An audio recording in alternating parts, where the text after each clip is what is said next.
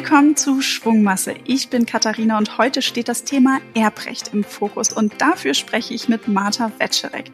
Sie berät nämlich nationale und internationale Familienunternehmen und ihre Beratung, die umfasst dabei ganz viele Punkte, zum Beispiel die Erarbeitung von Familienstrategien, Entwicklung steueroptimierter Konzepte und Stiftungskonzepte, Gestaltung von Testamenten, Erbschenkungsverträgen, aber auch, und das finde ich auch super spannend, die Gestaltung von Eheverträgen, Güterstandsberatung und dann auch natürlich Vertretung in Ehescheidungsverfahren und die professionelle Nachlassabwicklung und Erbauseinandersetzung.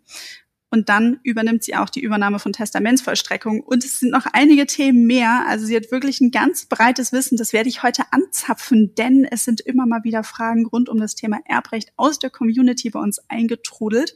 Und deshalb freue ich mich umso mehr, dass wir heute miteinander sprechen. Hallo Martha. Hallo Katharina, vielen Dank für diese sehr umfassende Einführung. Ansonsten vertreten wir auch natürlich Privatpersonen im Familien- und Erbrecht. Und Sehr wir gut. freuen uns immer, wenn die Themen, die wir so im Alltag bearbeiten und für die meisten Menschen ja eher ein, eine Besonderheit darstellen, auch mal nachgefragt werden, weil einfach viele Umstände gar nicht so bekannt sind. Deshalb bringen wir heute ja auch ein bisschen Licht ins Dunkeln. Alles können wir nicht abreißen in unserer halben Stunde. Aber wir haben uns mal ein paar Themen vor die Brust genommen und so zum Einstieg würde mich mal interessieren, weil das sind ja teilweise auch wirklich intensive Themen. Das sind lange Themen. Das sind sehr, sehr persönliche Themen. Was war denn so die umfassendste oder auch längste Verhandlung, die du zu einem Testament begleitet hast? Tatsächlich noch laufend. Also das ist wirklich wahr. Es gibt sehr lange Verhandlungszeiten, mit denen man gegebenenfalls rechnen muss, insbesondere wenn es streitig wird. Die aktuelle Verhandlung läuft seit ungefähr dreieinhalb Jahren und ist ähm, nicht die längste, von der ich weiß. Wir haben eine Rechtsanwalts- und Notarfachangestellte, die mir vor kurzem davon berichtet hat, dass sie schon in ihrer Ausbildung etwas begleitet hat und jetzt davon erfahren hat, nach ungefähr 20 Jahren, dass es abgeschlossen worden ist. Okay, das heißt also wirklich, die Streitigkeiten führen dazu, dass es so lange dauert. Gibt es da irgendwas, was man dann vielleicht schon mal vorbeugen kann, dass es nicht passiert, oder ist es dann eher unvorhergesehen? Also eigentlich grundsätzlich alles geregelt und dann tritt, treten nach dem Tod unvorhergesehene Dinge ein? Eigentlich ist die ungeregelte Variante die riskantere, denn wenn wir Erben suchen müssen, kann es sich einfach über sehr viele Jahre hinziehen. Streitigkeiten lassen sich häufig ja durch gewillkürte Erbfolge, also Testament oder Erbvertrag, auch im Vorfeld gut adressieren. Was kann man denn jetzt grundsätzlich in einem Testament regeln? Vielleicht kannst du es mal so ein bisschen abreißen. Ja, das Erbrecht lässt uns unglaublich viel Gestaltungsfreiheit. Wir können fast alles, was wir uns vorstellen können, auch tatsächlich umsetzen. Es hat seine Grenzen. Wenn wir also in der Bild lesen, äh, die Erbin ist die Katze, dann geht das nach deutschem Recht nicht. Das Tier kann nicht erben. Auch Gegenstände können nicht erben, sondern nur Personen oder juristische Personen. Und ähm, ansonsten können wir regeln, wer Erbe werden soll natürlich. Wir können jemanden von der Erbe ausschließen, wenn wir wollen, dass er nicht Erbe wird. Wir können einzelne Gegenstände oder Vermögenswerte bestimmten Personen zuordnen, über Vermächtnisse zum Beispiel. Wir können Auflagen mit unseren Wünschen verknüpfen, an die sich die Erben oder Vermächtnisnehmer dann auch halten müssten oder orientieren müssen. Wir können jemanden einsetzen, der für uns die Wünsche, die wir geregelt haben, auch umsetzt, sogenannte Testamentsvollstreckung. Wir können den Nachlass äh, aufspalten und verschiedene einzelne Teilbereiche über eine Teilungsanordnung bestimmten Erben zuordnen. Ja, Erbverträge schließen, indem wir uns dann verpflichtend binden und auch die andere Seite verpflichtend binden. Ich denke, für einen ersten Überblick ist das erstmal das ist schon einiges. Genau. Ähm, Gibt es irgendwas, wo du jetzt spontan dran denken musst, wo du vielleicht auch mal schmunzeln musstest und gesagt hast, so, huch, wie lustig, dass das jetzt geregelt werden soll? Tatsächlich nicht. Also normalerweise kommen unsere Mandanten mit Wünschen, die auch gut durchdacht sind und oft schon eine Vorstellung davon in sich tragen, wie soll es denn später mal sein. Ja, und wann würdest du sagen, ist so ein guter Zeitpunkt, sich mit dem Thema Testament zu beschäftigen und wer sollte das auch tun? Unbedingt jetzt. Wer sich noch nicht damit beschäftigt hat, sollte einfach heute einmal sich vielleicht eine Zeit nehmen, wenn er den Podcast sowieso hört, dann ist es ja ein Thema, was auch gerade dann auf dem Tisch liegt und sich Gedanken machen, besteht Regelungsbedarf oder bin ich mit der gesetzlichen Regelung fein? Wenn alles passt, wunderbar, dann besteht auch kein Regelungsbedarf. Wenn besondere Wünsche bestehen oder Sorgen bestehen, kann man sich beraten lassen, um einfach tiefer einzusteigen und einmal zu schauen, haben wir Regelungsmöglichkeiten, haben wir Regelungsnotwendigkeit, zum Beispiel bei Patchwork-Familien oder bei einem Vermögen, das auch im Ausland liegt oder einem sehr mobilen äh, Erblasser, einer sehr mobilen Erblasserin, wenn man oft ins Ausland wechselt, wieder nach Deutschland zurückkommt, dann ist es immer gut, möglichst früh als spät über seinen Nachlass nachzudenken. Sehr gut. Das heißt also, dieser Satz, ich habe ja irgendwie gar nichts zu vererben, ähm, das geht auch nicht immer darum, dass man bestimmte Teile vergeben muss oder bestimmtes Vermögen weitergeben muss, sondern dass man vielleicht ja dann auch andere Dinge irgendwie dann regeln kann, richtig? Genau. Vor allen Dingen nichts hat niemand. Ja, wir haben alle das Fotoalbum aus der Familie, was man vielleicht weitergeben will. Man hat äh, persönliche Gegenstände, Schmuckstücke vielleicht oder Möbel, Musikinstrumente, was auch immer. Nachlass ist all das, all die Kleinigkeiten, die wir die, zu unserem Alltag nutzen, die wir zu unserem Hobby nutzen, die zu unserer die zu unserem Dasein einfach dazugehören. Zum Beispiel auch die digitale Auftritte. Wenn ich also keine Erben hätte oder niemanden bestimmt habe, dann ist auch all das im Ungewissen. Hm? Du, wenn du jetzt so von der Gitarre sprichst oder das Fotoalbum, dann sind es jetzt ja für mich persönlich natürlich wertvolle Gegenstände. Natürlich gibt es auch sehr teure Gitarren. Ähm, aber gehen wir mal davon aus, dass es einfach nur meine Lieblingsgitarre ist, dann stelle ich mir das jetzt ein bisschen so vor, dass viele sagen, naja, dafür gehe ich ja jetzt nicht zu einem Anwalt oder Notar und lass das richtig äh, verfassen. Wie muss denn grundsätzlich ein Testament aufgesetzt sein, damit es gültig ist? Wir haben ganz verschiedene Möglichkeiten. Die niederschwelligste ist sicherlich das eigenhändige Testament. Ich setze mich hin und schreibe mit der Hand. Das Tablet und der Stift gelten nicht, auch nichts getipptes. Das ist ganz wichtig. Meine eigene Handschrift muss es sein. Und sage, ich möchte meinen Nachlass regeln. Das soll mein Testament sein. Das ist mein letzter Wille. Alle Beschreibungen, die für jemanden, der es liest, objektiv erkennbar eine Regelung vorsehen für den Fall des Todes und den Nachlass. Und dann kann man anfangen zu schreiben. Ich würde, wenn ich mich eigenhändig hinsetze ohne Beratung, vorsichtig sein mit den Begriffen, die man im Internet vielleicht findet und von denen man schon mal gelesen hat, deren rechtliche Bedeutung man aber vielleicht nicht gänzlich umfassen kann, wenn man sich nicht hat beraten lassen, wie zum Beispiel Vorerbe und Nacherbe oder Enterbung, ähm, weil es einfach mit bestimmten Regeln verbunden ist, die man vielleicht nicht ganz umblickt. Und für uns im Erbrecht ist immer der Testaments Wunsch, also der, der Wille des Erblassers oder der Erblasserin der maßgebliche Anhaltspunkt, dass wir, wenn wir unsere Wünsche aufschreiben, vielleicht näher dran kommen würden, als wenn wir versuchen, das in einen rechtlichen Begriff zu fassen.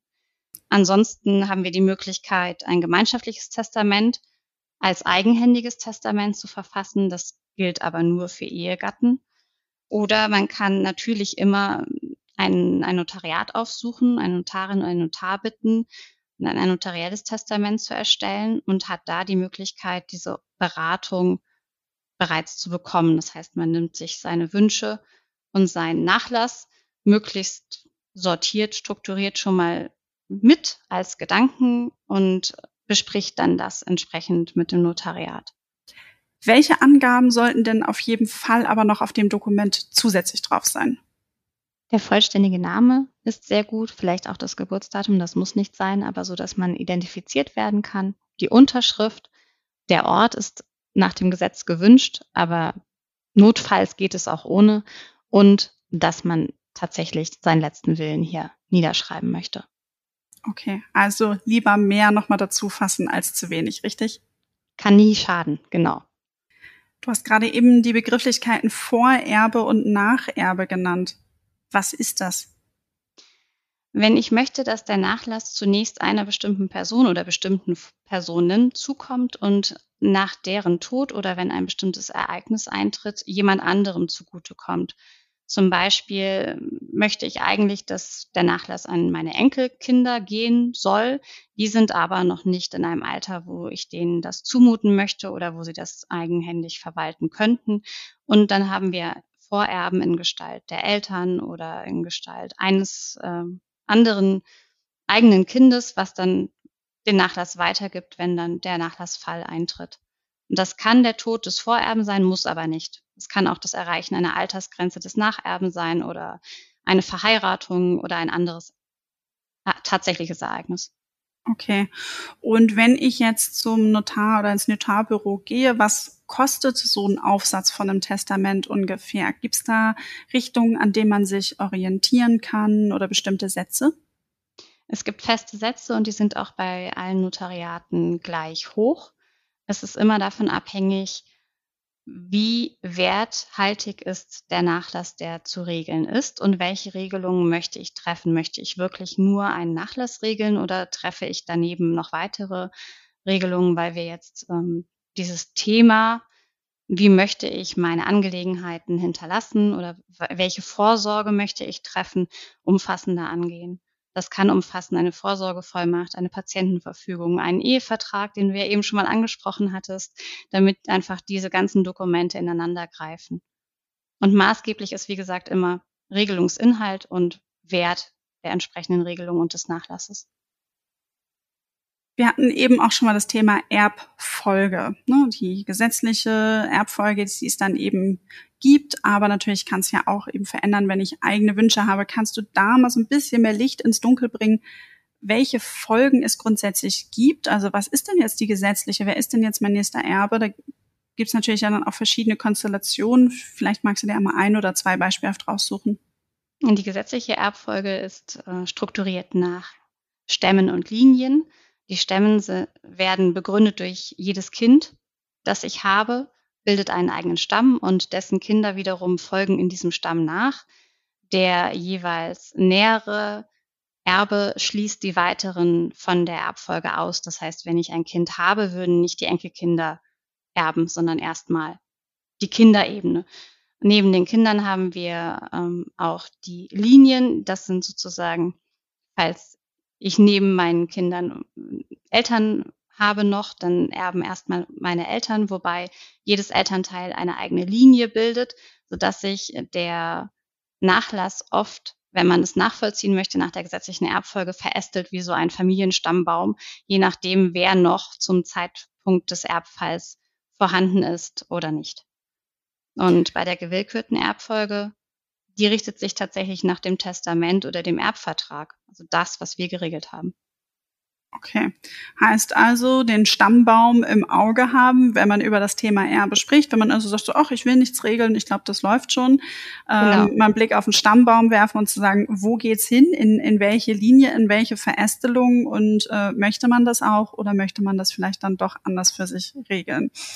Gibt's besondere Konstellation, wo man auch sagt, okay, da darauf vielleicht nochmal auch aufpassen, weil du hast es vorhin ja auch schon mal zu Beginn gesagt, wenn man nochmal nach den Erben suchen muss, wann, wann kommt das denn? Also welche Konstellation ist, ist das denn dann der Fall vielleicht auch? Ja, in der Regel dann, wenn man kinderlos verstirbt oder die Kinder vorverstorben sind. Das passiert leider ja auch gelegentlich. Und man dann in die Elterngeneration gehen muss, die ja auch häufig vorverstorben ist. Dann sucht man Abkömmlinge, weitere der Eltern, also Geschwister zunächst. Wenn man Geschwister nicht finden kann, geht es eine Linie weiter hoch zu den Großeltern und dann sind wir schon bei ja nicht mehr zwei potenziellen Erben, sondern schon vier, die voraussichtlich auch nicht mehr leben, wenn man zumindest den üblichen Fall äh, vor Augen hat. Und dann suchen wir auf einmal Großtanten, Großcousins, Großcousinen, von denen man vielleicht dann nochmal einen Namen oder einen, einen Ort hat. Und dann wird es aber schon schwierig. Die wenigsten von uns haben die Anschriften und die vollen Namen von so weit entfernten Verwandten noch. Und macht ihr das als Kanzlei dann auch? Also kann ich mir dann so ein bisschen deine Arbeit auch in so einem Fall wie so eine Privatdetektivin vorstellen, die dann irgendwie lossucht oder äh, wird das dann anderweitig beauftragt? Wir unterstützen gerne und überlegen mit unseren Mandanten gemeinsam, wo kann man vielleicht noch was finden, wo ist ein Anhaltspunkt. Wir schreiben natürlich auch gerne an, zum Beispiel die entsprechenden Standesämter oder Privatpersonen, falls wir die Chance sehen, man kann jemanden finden.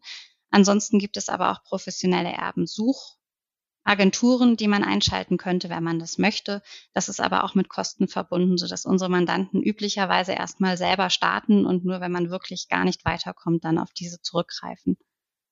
Und was passiert jetzt in dem Fall, wenn wir niemanden finden? Wenn wir niemanden finden, dann kann das ähm, Nachlassgericht öffentlich nach Erben suchen. Dann sind wir aber als Berater in der Regel gar nicht involviert. Das wird dann ähm, veröffentlicht. Dann finden diese Veröffentlichungen oft Erbensucher, die dann selber nochmal versuchen, gegen einen bestimmten Prozentsatz jemanden finden zu, zu können, eventuell. Und schlussendlich erbt sonst der Staat. Okay, auch, äh, auch nicht schlecht, aber äh, ist ja dann die Frage, was passiert dann mit dem Geld? Das geht dann natürlich in, in, in den Staat rein. Ich glaube, da kann man sich vielleicht auch nochmal überlegen, ob man da nicht ein bisschen was Besseres mitmachen kann, zum Beispiel ja. in Form von Spenden oder so. Aber mhm. das wäre nochmal ein anderes Thema. Jetzt würde ich gerne nochmal mit dir über den Fall sprechen, wann ein Testament angefochten wird. Also du hast ja eben gerade erwähnt eingangs, dass du den Streitigkeitsfall hast, der seit dreieinhalb Jahren läuft und noch ongoing ist. Wann treten solche Fälle ein, dass ein Testament angefochten wird und wer ist es in der Regel?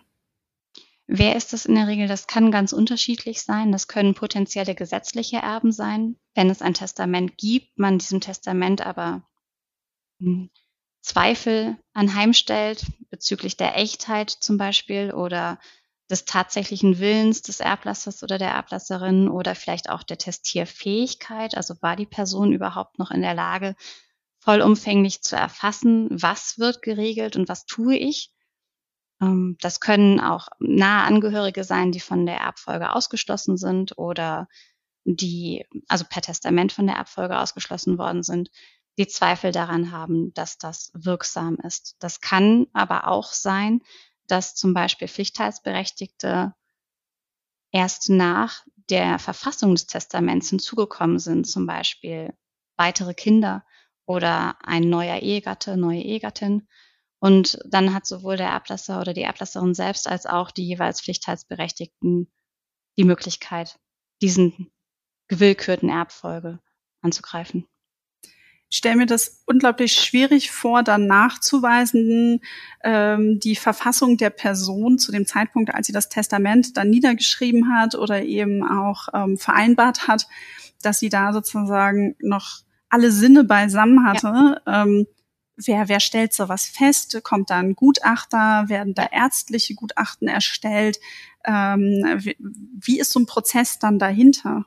Ja, Schritt eins ist sicherlich, dass man einmal alle Anhaltspunkte sammelt und da sind auch die, die das anfechten wollen, in der Pflicht einfach alle Möglichkeiten, die sie haben, also bekannte eigene Erfahrungen aus der Situation, schriftliche Nachweise, ärztliche Dokumente anzufragen, soweit es möglich ist, damit das Nachlassgericht möglichst viele Anhaltspunkte schon bekommt.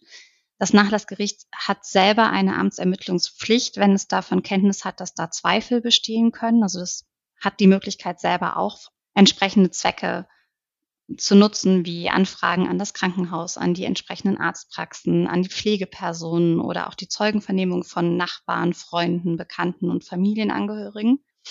Wenn das alles nicht zur Überzeugung des Gerichtes führt, was es in der Regel tut, weil da sitzen auch Menschen wie du und ich ohne entsprechende professionelle Ausbildung im neurologischen Bereich, dann läuft es auf ein Sachverständigengutachten hinaus, dass all diese Inhalte der Akte sich zur Kenntnis bringt und dann einfach eine Entscheidung treffen muss. Im Zweifel immer für die Testierfähigkeit. Denn wir wollen ja den Erblasserwillen stärken in Deutschland. Das heißt, wir haben eine möglichst geltungserhaltende Interpretation und Auslegung von Testamenten.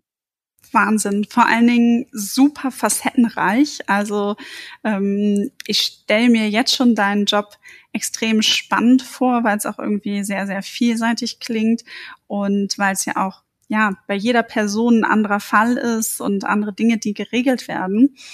Ähm, in welchen Fällen kann ein Erbe aber auch zu einer finanziellen Belastung für die Erben dann werden?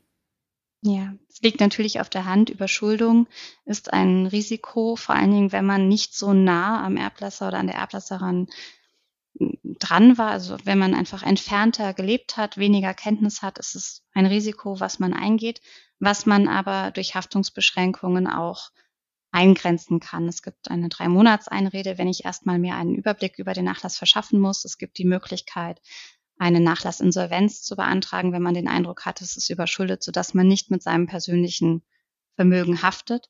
Ansonsten gibt es Unwägbarkeiten, wie zum Beispiel, wenn ich eine Immobilie erbe, ist das in der Regel erfreulich, gleichzeitig aber natürlich auch mit entsprechenden Verpflichtungen verbunden. Und wenn wir jemanden haben, der schon im älteren Lebensalter gewesen ist, ist die Frage, wie, wie gut konnte noch verwaltet werden, instand gehalten werden, was kommt da eventuell auf die Erben zu. Aber was passiert denn jetzt in dem Fall, wenn ich mir das Erbe anschaue? Also es, ist, es sind einige Schulden vorhanden und ich habe die drei Monate, um mir das genauer anzusehen und komme dann zum Schluss, ich möchte das nicht übernehmen. Was passiert denn dann mit diesen Schulden? Wer bezahlt die? Der Nachlass bezahlt die erstmal und wenn man das Erbe ausgeschlagen hat, oder nicht genügend Masse da ist, dann im Zweifelsfall fällt es auch dem Staat zu und die Gläubiger haben im Zweifelsfall keine Möglichkeit. Okay. Ist das dann vielleicht so ein bisschen so ein Ausgleich? Einige Erben äh, oder einiges an Erbe wird dem Staat zugesprochen, weil man niemanden findet und auf der anderen Seite übernehmen sie dann aber auch im Zweifel der, die Schulden. Glaubst du, das könnte sich ein bisschen ausgleichen oder ja, da, hält sich das nicht die Waage? Das wäre vielleicht missverständlich. Der Staat übernimmt nicht die Schulden, der übernimmt den Nachlass, aber er ist ja. nicht für die Nachlassverbindlichkeiten haftbar zu machen. Okay, gut. Also doch also ein bisschen anders. Wäre genau ja zu schön gewesen. ja, dafür haben wir die Nachlassinsolvenz. Da wird einfach die Masse aus dem Nachlass verteilt. Und das ist wie bei jeder anderen Insolvenz auch. Wenn keine Masse mehr vorhanden ist, kann ich auch nichts mehr verteilen. Okay.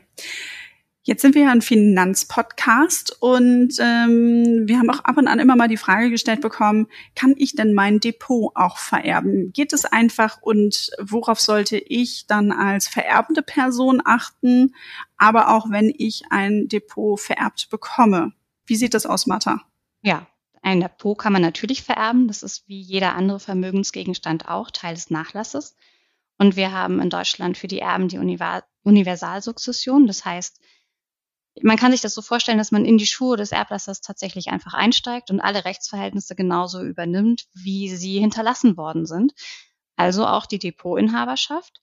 Wenn man es einfach machen möchte, dann ist es sehr sinnvoll, die Depots und Konten und Zugänge auch einmal irgendwo aufzulisten und weiterzugeben, damit Erben nicht erst suchen müssen. Denn wenn wir irgendwo ein Depot haben und dazu wenig Unterlagen vorhanden sind, vielleicht sogar, weil wir das im Online-Banking haben und es ist nur in unserem Mobile oder in unserem PC äh, enthalten, dann wird es den Erben natürlich schwer gemacht. Am einfachsten ist deswegen, das entsprechend aufzuführen und auch zur Kenntnis zu bringen und dann gibt es oft bei Banken die Möglichkeit, entsprechende Vollmachten zu hinterlegen und schon zu Lebzeiten einfach das zugänglich zu machen und dann aber auch zu begrenzen für bestimmte Sachverhalte. Genau. Und da haben wir mal in einer Podcast-Folge auch intensiver drüber gesprochen. Ich bin normalerweise recht gut mit den Nummern, aber die habe ich jetzt gerade nicht im Kopf. Deshalb werden wir die in den Show Notes verlinken. Da habe ich nämlich mit einer Kollegin darüber gesprochen, mit der Petra, ähm, wie man das am besten aufgleisen kann, welche Vollmachten man bei der Bank braucht. Und vor allen Dingen hat sie ganz genau erzählt, wie der Prozess dann mit der Bank abläuft, worauf man sich so ein bisschen einstellen kann, denn sie betreut mit ihrem Team das Thema Nachlass und ist natürlich da auch eine sehr, sehr persönliche Arbeit. Das ist sicherlich hilfreich. Das sind oft Fragen, die wir auch gestellt bekommen. Wie funktioniert das dann eigentlich? Genau. Absolut, absolut. Und ist ja jetzt auch nicht was, was man dann irgendwie äh, regelmäßig erlebt.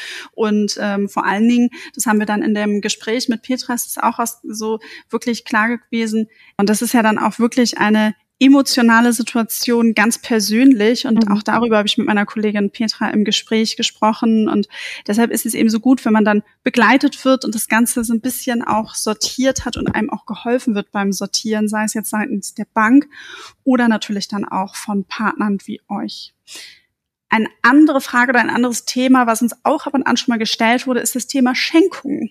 Also es gibt ja nicht nur die Möglichkeit, ähm, alles im Testament und dann erst zum Tode zu regeln, sondern ja teilweise auch vorab. Wann kann eine Schenkung vorab Sinn machen oder was versteht man auch unter einer Schenkung, Martha? Was versteht man unter Schenkung? Das freigebige Hinwenden eines Vermögenswertes, ohne dass ich selber dabei noch etwas mir vorbehalte. Das heißt, ähm, das Haus mit dem Niesbrauch wird nicht vollumfänglich geschenkt, aber Schenkungen sind ein wichtiges Instrument natürlich. Gerade im Hinblick auf Erbschaftssteuern ist es für unsere Mandanten immer ein wichtiger Faktor. Wir können zu Lebzeiten Schenkungen immer wieder im Zehn-Jahres-Rhythmus kann ich den Freibetrag voll ausschöpfen. Wie hoch ist der? Das sind 500.000 Euro bei Ehegatten, das sind 400.000 Euro bei Kindern, das sind 200.000 Euro bei Enkeln und das sind 20.000 Euro bei Personen, die nicht so nah mit uns verbunden sind. Dann gibt es noch ein paar steuerliche Finessen, die ich aber nicht berate und wo ich gerne weitergeben würde an einen anderen Podcast, sicherlich auch mal andenkt.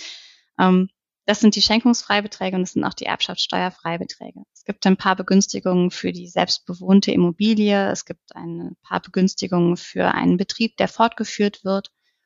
Aber über Schenkungen kann ich einfach zu Lebzeiten schon mal Werte zukommen lassen, die dann steuerfrei sind, weil sie in der Schenkung steuerfrei sind und die dann im Erbfall schon vorhanden sind.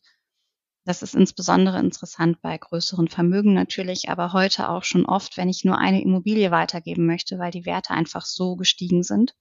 Bei Depots ist es vielleicht ein bisschen überschaubarer, wie viel Wert hat das Depot aktuell, so dass man ähm, das insbesondere dann hat, wenn wir einfach große Vermögen und Immobilienvermögen haben und das soll in die nächste Generation weitergegeben werden. Und da gibt es so ein paar Sachen, die wir auch ausnutzen können, wie wenn im Moment nur einer der beiden Elternteile Eigentümer der Immobilie ist zum Beispiel, dann habe ich die Möglichkeit, vielleicht das andere Elternteil auch noch als Eigentümer, Miteigentümer dann ähm, aufzunehmen und dann können beide Elternteile jeweils an die Kinder diesen Freibetrag übertragen und dadurch können wir die Steuerlast ein bisschen reduzieren. Okay, heißt also, wenn meine Eltern eine Immobilie oder auch zwei Immobilien haben und das Thema irgendwann mal ansteht, macht es durchaus mal Sinn, vielleicht das Thema auch mal vorher anzusprechen und rechtzeitig zu regeln, ähm, wenn meine Eltern da nicht selber auf mich zukommen, richtig? Weil am Ende würde ich ja dann äh, Erbschaftssteuer sparen. Das macht sicherlich Sinn. Das ist in jedem Fall eine Frage des Timings und des Verhältnisses und auch der Möglichkeit, wie offen werden solche Themen innerhalb der Familie besprochen. Erfahrungsgemäß ist es allerdings so, dass es sehr viel Sinn macht, diese Themen frühzeitig anzusprechen, mit den Eltern da in einen Dialog zu gehen oder mit den Kindern in einen Dialog zu gehen. Was stelle ich mir vor? Nachfolge ist ja nicht nur bei Unternehmen ein Thema, aber auch Nachfolge ist auch ein Thema, wenn es um Immobilien geht, um Verpflichtungen geht, die man vielleicht für das andere Elternteil dann noch wahrgenommen wissen will oder die Verbindlichkeiten unter den Kindern. Wer kümmert sich um was, wenn ich mehrere Kinder habe? Wie soll das aufgeteilt werden, so dass wir möglichst eine Situation schaffen, die gar keinen, gar keine Fragen offen lässt und auch keine Möglichkeit der Auseinandersetzung, sondern einfach wenn alle noch in einem guten Gespräch sein können, das auch miteinander besprechen und regeln. Das klingt gut und vor allen Dingen auch sinnvoll. Und damit hast du direkt schon mal so einen Grund geliefert, warum auch das sinnvoll ist, sich nochmal über Schenkungen dann auch in anderen, nicht nur steuerlichen Vorteilsthemen zu unterhalten, sondern halt eben gerade, wenn man auch solche Regelungen dann mit reinbringen möchte. Du hattest vorhin auch das Thema Ehevertrag kurz eingebracht. Ähm, das habe ich mir nochmal die Frage gestellt, Testament und Ehevertrag. Wie eng oder auch nicht eng hängt das zusammen? Ich würde sagen, wenn man einen Ehevertrag hat, sollte man sich das auf jeden Fall anschauen, welche Regelungen da getroffen worden sind, bevor man ein Testament macht. Idealerweise greifen diese Dokumente einfach immer ineinander. Das heißt, wenn man sich nicht beraten lassen möchte, schaut man sich mindestens mal die Dokumente selber nochmal gut an, bevor man das entsprechend verfasst. Und wenn man sich beraten lässt, dann ist es für uns als, aus unserer Sicht als Berater sehr wichtig, einfach zu wissen, was ist eventuell schon vorhanden an Dokument, an Urkunde, an Regelung, worauf müssen wir achten, worauf müssen wir aufbauen. Denn wir können im Ehevertrag immer wieder auch Regelungen finden, ähm, die die gesetzliche Erbquote bestimmen, wenn ich zum Beispiel Gütertrennung vereinbare, anstatt der, dem gesetzlichen Güterstand Zugewinngemeinschaft, verändert sich automatisch auch meine Erbquote. Das heißt, die gesetzliche Verteilung sähe anders aus. Wenn wir also hier darüber sprechen, wie soll es denn sein, ist es maßgeblich, wie ist es denn auch? Und dann vielleicht wichtig zu wissen, in dem Moment, wo wir uns scheiden lassen würden oder einer von beiden den Scheidungsantrag gestellt hat, hat das auch Auswirkungen auf die letztwillige Verfügung. Die ist dann nämlich in der Regel nicht mehr wirksam. Okay. Es gibt eine gesetzliche Regel, dass in dem Moment, wo wir einen Scheidungsantrag stellen, angenommen wird, dass wir auch, wenn wir unseren Ehegatten bedacht haben, das eventuell nicht mehr wollen. Sodass man, wenn man das dann trotzdem noch will, das entsprechend aufnehmen muss und klarstellen muss. Das gilt auch für Erbverträge in anderem Umfang. Die Frage ist immer für denjenigen, der sich das Testament oder den Erbvertrag später anguckt, wurde dieser Umstand, eventuelle Scheidung, Trennung, bedacht? Wenn ja, wurden die Regelungen in Ansehung dieses Umstands getroffen und sollen trotzdem weiter gelten oder nicht, dann greift diese Regel. Wir haben sowieso die ein oder andere Auslegungsregel im BGB, die dann überraschend sein kann, wenn man sich nicht hat beraten lassen, etwas aufgeschrieben hat, wie zum Beispiel eben die Vorerbschaft. Da gibt es so eine Regel, wenn der Vorerbe keine Kinder hat zum Beispiel und dann später aber Kinder hinzukommen, dass dann die Nacherbschaft vielleicht gar nicht gewollt worden ist von demjenigen, der das Testament mal verfasst hat. Also wenn ich einen Sohn habe oder eine Tochter und die haben keine eigenen Kinder und ich setze dann meine Tante als Nacherbin ein, dann hat sich das BGB gedacht, vielleicht will ich das nur deswegen, damit der Nachlass dann irgendwie in der Familie bleibt zum Beispiel. Deswegen immer so viel mit aufnehmen, dass wir nachvollziehen können, was haben wir uns dabei eigentlich gedacht und warum wollen wir das. Dann ist es für uns alle einfacher, auch für die Erben. Auch für die Erben, das kann ich mir sehr gut vorstellen. Martha, jetzt ist mir noch mal so eine Frage im Kopf rumgeschwirrt. Wann hast du für dich die Entscheidung getroffen, in dem Bereich Erbrecht zu arbeiten und dort zu praktizieren? Ähm, wie bist du da so ein bisschen beruflich hingekommen? Stand es im Studium schon sehr früh irgendwie für dich fest? Und oder gab es irgendwie bestimmte Abzweigungen oder Fälle, warum du gesagt hast, das ist ein Thema, das reizt dich und da möchtest du dich für einsetzen? Ja, tatsächlich im Studium schon. Das waren meine beiden Fächer, in denen ich die erste Klausur am schlechtesten geschrieben habe, Familienrecht und Erbrecht.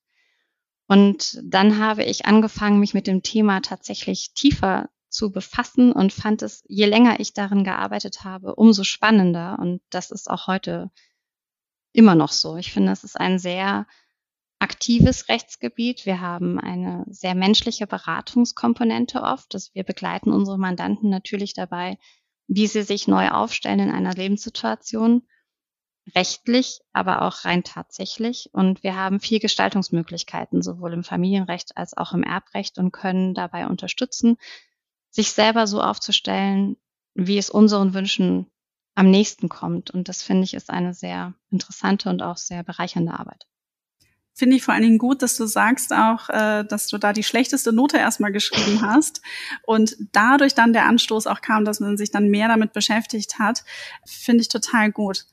Dann ganz zum Abschluss natürlich die Frage, wie sieht's denn bei deinem eigenen Testament aus? Ist das alles unter Dach und Fach? Hast du es geregelt? Tatsächlich ist das ja so mit dem Schuster und den Leisten. Ähm, nein, wir haben darüber gesprochen, weil wir in der ganz klassischen Situation sind, in der man ein Testament eigentlich macht. Ich habe eine große Tochter aus einer äh, ersten Beziehung und ich bin verheiratet und wir haben ein gemeinsames Kind, also der Klassiker eigentlich. Aber uns rettet dieses Jahr, dass die große 18 wird und äh, damit wir mit der gesetzlichen Erbfolge im Moment sehr fein sind. Auch das kann ein Ergebnis von Beratung sein. Alles klar, perfekt. Dann vielen, vielen lieben Dank für deine ganzen Erklärungen, Tipps, Ausführungen, dass du auch nochmal so ein bisschen Einblicke gegeben hast. Ich hoffe, dass wir unseren Hörerinnen und Hörern damit einen Kurzüberblick geben konnten zum Thema Erbrecht. Es wurde immer mal wieder nachgefragt und ich finde es auch selber super spannend, weil es viele verschiedene Konstellationen gibt und eben ja auch in einer sehr emotionalen Zeit begleitet und eben auch wieder da Regelungen treffen, miteinander drüber sprechen, Kommunikation Kommunikation ist der Schlüssel. Und deshalb noch einmal herzlichen Dank an dich, Martha, dass du hier aufgeklärt hast. Tschüss. Herzlichen Dank an dich, Katharina, für die Fragen. War sehr gerne hier.